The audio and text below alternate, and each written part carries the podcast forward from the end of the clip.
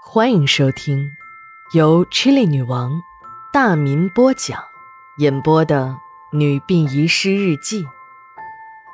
本故事纯属虚构，若有雷同，就是个巧合。第一卷第八十七章上。一月七日，晴。阿军死了，死得很惨，一辆大货车直接把他撞倒，又碾过了他的身体，整个身体的中间部分已经被碾烂了，内脏、血液、食物残渣溅得满地。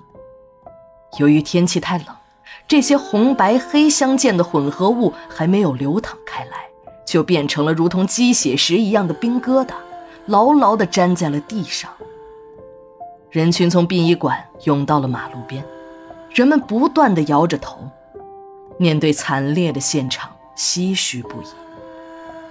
正在这时，一个女人冲进了人群，直勾勾地盯着阿军的身体，突然一阵哈哈大笑，那笑声让人感到脊梁骨都一阵阵发凉。大家一看，是阿军的前妻阿珍。早就该死了，你早就该死了！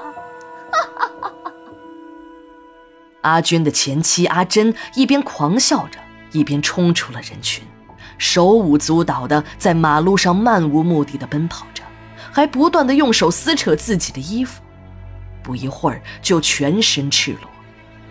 天气正值数九隆冬，而阿珍呢，似乎没有感觉到一丝的寒冷。看得出来，这个女人疯了。这时，史馆长走进了人群，告诉我们：“这里的活你们几个女同志干不了，让老王处理。”就让我和秦姨跟张哥的车去市区收尸。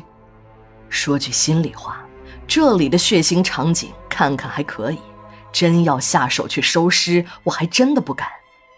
我也知道，这是史馆长有意在照顾女同事。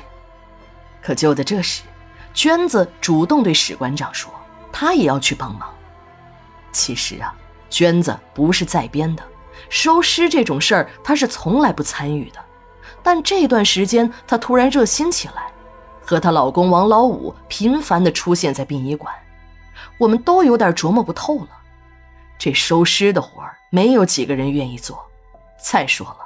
娟子和她老公王老五一样，都是没有三分力、不起五更早的主。这几天突然的积极，让同事们都有些接受不了。我们都不愿意和娟子一组跑业务，但碍于同事关系，也不好公开的说出来。娟子还是背着那个挎包，里面装的还是那个瓶子。我注意了一下。只是瓶口的标签由十三号变成了三十三号。张哥的驾驶技术真的是没得说，无论在什么时候都能把这破车开得稳稳的，像轿车一样能让人睡着。现场是一个私人诊所，就在我家小区的楼下。主人乔医生我认识，是我一个高中的同学，不知道为什么。同学们给他取了一个并不雅观的绰号，叫“一两半”。直到我结婚后，小豆包才告诉我，管小乔叫“一两半”呀，是因为啊，他那两个蛋太小，比别人的少半两肉，所以大家取笑他，管他叫“一两半”。一两半呢，这人长得白白净净的，说话女里女气的，都高中了，人也没有胡子，就跟传说中的太监似的。如果不仔细分别，这个比女人还女人的一两半，谁也不会以为他是个纯正的爷们儿。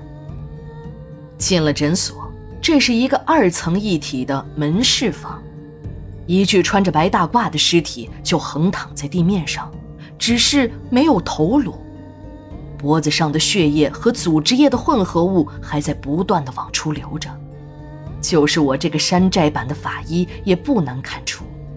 这个人的脑袋是被暴力砍下来的，骨头都被切碎了，红白相间的气管还支出了一截，可能是胃中的食物反了出来，一股恶臭迎面扑来。听警察说，这具无头的尸体，据推测可能就是诊所的主人乔医生。每天八点准时开门的诊所，今天到了中午，这卷帘门呢才开了一半。隔壁商户的服务员发现，从门的空隙里有红色的液体流出来，推开门一看，吓了个半死。只见一具无头的尸体躺在地上，血流了满地，就立即报了警。警察找了好久，几次仔细地搜寻了现场，也没有发现乔医生丢失的头颅。就在我们要整理遗体、拿出尸袋要收尸时，一个提着口袋的中年男子走了进来，对着警察说：“你们是在找这个吧？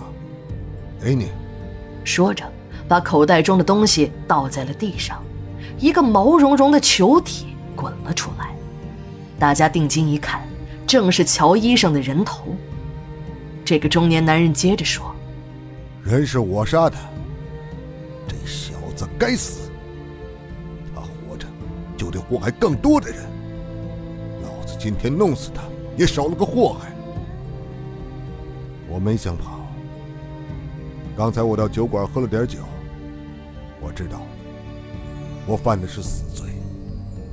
最后再喝一顿。”要不然就没有机会了，说着，对着警察伸出了双手。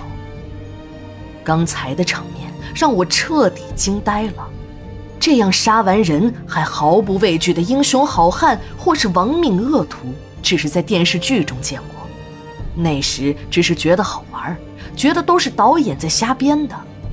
今天我才相信，确实，生活中真的有这样视死如归。